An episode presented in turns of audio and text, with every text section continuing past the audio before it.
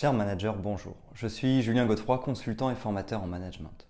Pour progresser facilement dans votre management, je vous invite tout de suite à télécharger gratuitement mon e-book de plus de 40 conseils pour motiver vos équipes. Vous trouverez le lien dans la description. Pensez aussi à vous abonner à ma chaîne YouTube pour consulter mes dernières vidéos.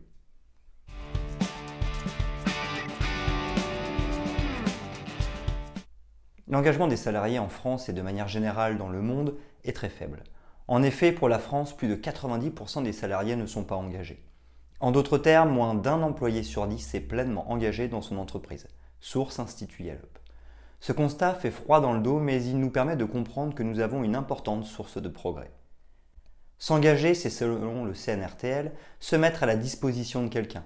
Dans notre cas, il s'agit de se mettre à la disposition du manager, du patron ou encore de l'entreprise. Ainsi, les salariés, bien que tenus par leur contrat, ne s'engagent pas pleinement. Pourtant, les enjeux sont extrêmement importants.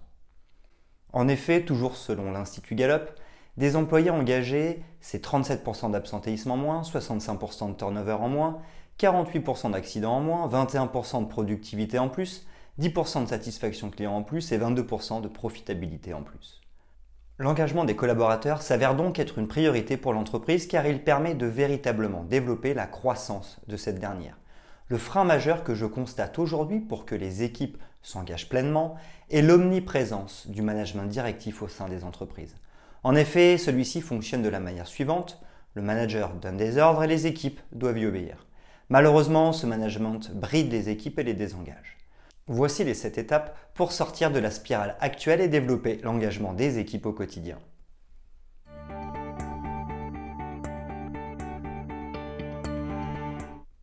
Premièrement, accompagner plutôt qu'imposer pour favoriser l'engagement des salariés.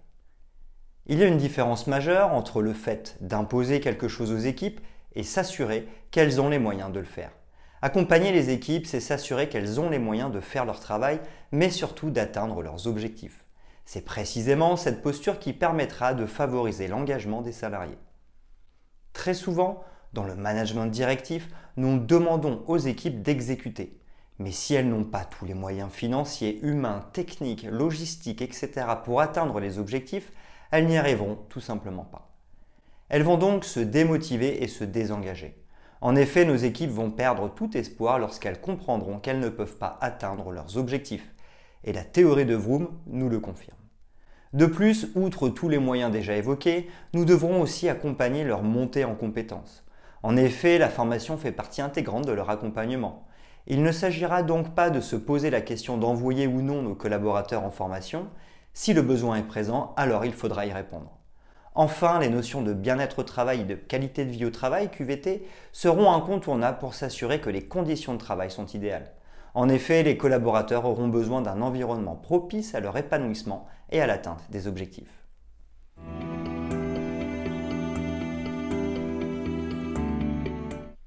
Deuxièmement, donner du sens. En parallèle de la démarche qui consiste à donner les moyens à nos équipes de réussir et de les former, il faudra leur donner du sens pour encourager l'engagement des salariés.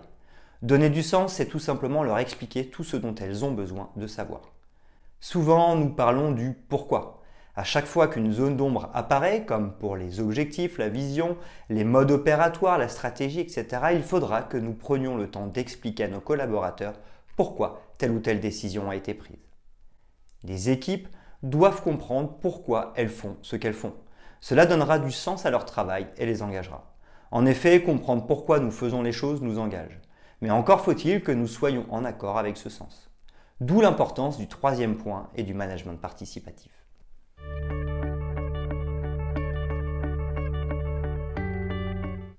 Troisième point, faire participer pour développer l'engagement des salariés. Nous arrivons donc au troisième point qui nous facilitera la tâche pour engager encore plus nos équipes. En effet, la mise en œuvre d'un management participatif engagera pleinement les équipes. Ainsi, parce qu'elles participeront au moins en partie aux prises de décision, à l'élaboration des plans d'action, ou parce que nous leur demanderons leur avis, alors elles s'engageront pleinement. Par exemple, imaginons que nous voulons que notre enfant apprenne à nager. Nous allons lui acheter un maillot de bain, une serviette, etc. et lui expliquer au bord du bassin le principe de la nage, la brasse par exemple. C'est ce que nous avons vu sous le nom donner les moyens de réussir. Mais si notre enfant ne peut jamais aller se baigner, à savoir s'il ne peut jamais participer, alors il ne s'engagera pas. D'ailleurs, à quoi bon s'engager pleinement si nous ne pouvons pas participer? Les deux notions sont donc complètement liées. Nous allons devoir laisser notre enfant aller se baigner et donc le faire participer. Ainsi pourrons-nous atteindre l'objectif qu'il sache nager. Si nous ne sommes pas rassurés, nous pouvons commencer par lui demander de se tenir au bord avant d'aller de plus en plus loin. Nous pouvons en faire de même avec nos équipes pour favoriser l'engagement des salariés. Nous commencerons par les faire participer sur des sujets plus faciles ou moins risqués. Ensuite, nous pourrons aller de plus en plus loin.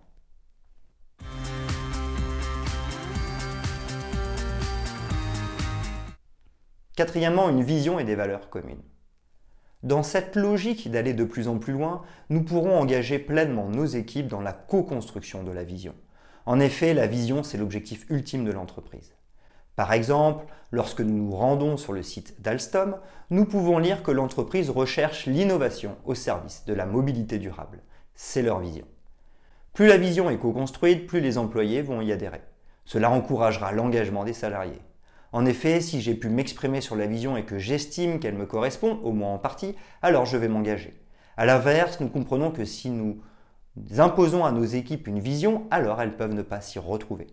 De plus, comme tous les objectifs stratégiques, intermédiaires et opérationnels découlent de cette vision, nous comprenons que plus elle est co-construite avec un maximum de collaborateurs, plus l'intégralité des objectifs va être acceptée. D'ailleurs, la déclinaison des objectifs peut aussi être co-construite avec les équipes concernées. Enfin, de la même manière, il pourra être décidé avec tous les acteurs de l'entreprise des valeurs communes qui les réunissent. Ces valeurs seront le socle du fonctionnement de chacun, individuellement et collectivement. Finalement, elles définissent les attitudes et postures communes.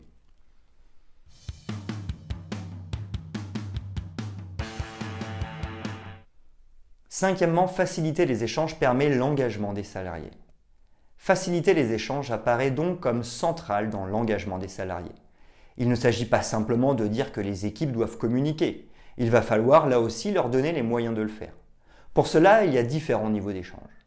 En effet, certaines rencontres ponctuelles devront être organisées pour co-construire la vision, les objectifs stratégiques, intermédiaires et opérationnels, ou encore les valeurs communes. Des lancements de projets ou des lancements d'années devront avoir lieu pour donner le go. De plus, des rencontres régulières pour assurer le suivi des projets en impliquant les collaborateurs concernés devront aussi avoir lieu. Cela peut être de manière collective mais aussi individuelle, notamment entre le manager et ses collaborateurs, mais aussi entre collaborateurs. Enfin, il faudra donner les moyens de bien communiquer avec des outils. Par exemple, il peut s'agir de former les équipes au protocole de communication non violente pour s'assurer que chacun s'exprime au mieux. Il peut aussi s'agir de former les équipes à la sollicitation d'avis. En effet, parce que les équipes pourront prendre de plus en plus d'initiatives, elles seront amenées à décider. Mais ce n'est pas chacun fait ce qu'il veut, comme certains ont tendance à le croire. Non, il s'agira de prendre des décisions de manière éclairée en demandant l'avis des personnes concernées par le sujet. Il faudra donc apprendre aux équipes comment faire.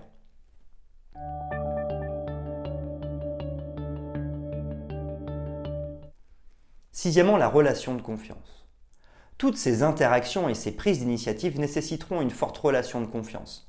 Celle-ci doit se développer entre les équipes et les managers, mais aussi entre tous les collaborateurs. En effet, parce que le modèle basculera d'une organisation simple et verticale vers une organisation plus horizontale et plus complexe, le ciment qu'est la relation de confiance est d'autant plus important. Il structurera l'engagement des salariés. Le nombre d'interactions va augmenter ce qui va complexifier la structure. Chacun devra donc apprendre à avoir confiance en l'autre. Il s'agira donc de mettre en œuvre une responsabilisation au niveau de chaque individu. Par conséquent, il ne s'agira pas de faire passer les droits avant les devoirs ou les devoirs avant les droits. Au contraire, les droits et les devoirs sont précisément au même niveau. Ils sont main dans la main. Chacun saura donc qu'il peut agir librement tant qu'il respecte les autres ainsi que la vision, les valeurs et les différents objectifs. C'est le prix pour une véritable relation de confiance. En effet, chacun va dire ce qu'il fait et faire ce qu'il dit. Pour cela, nous pourrons nous auto-évaluer pour prendre du recul sur nos actions. Nous pourrons aussi recevoir du feedback et de la reconnaissance de la part de nos collègues et managers afin de mieux nous situer.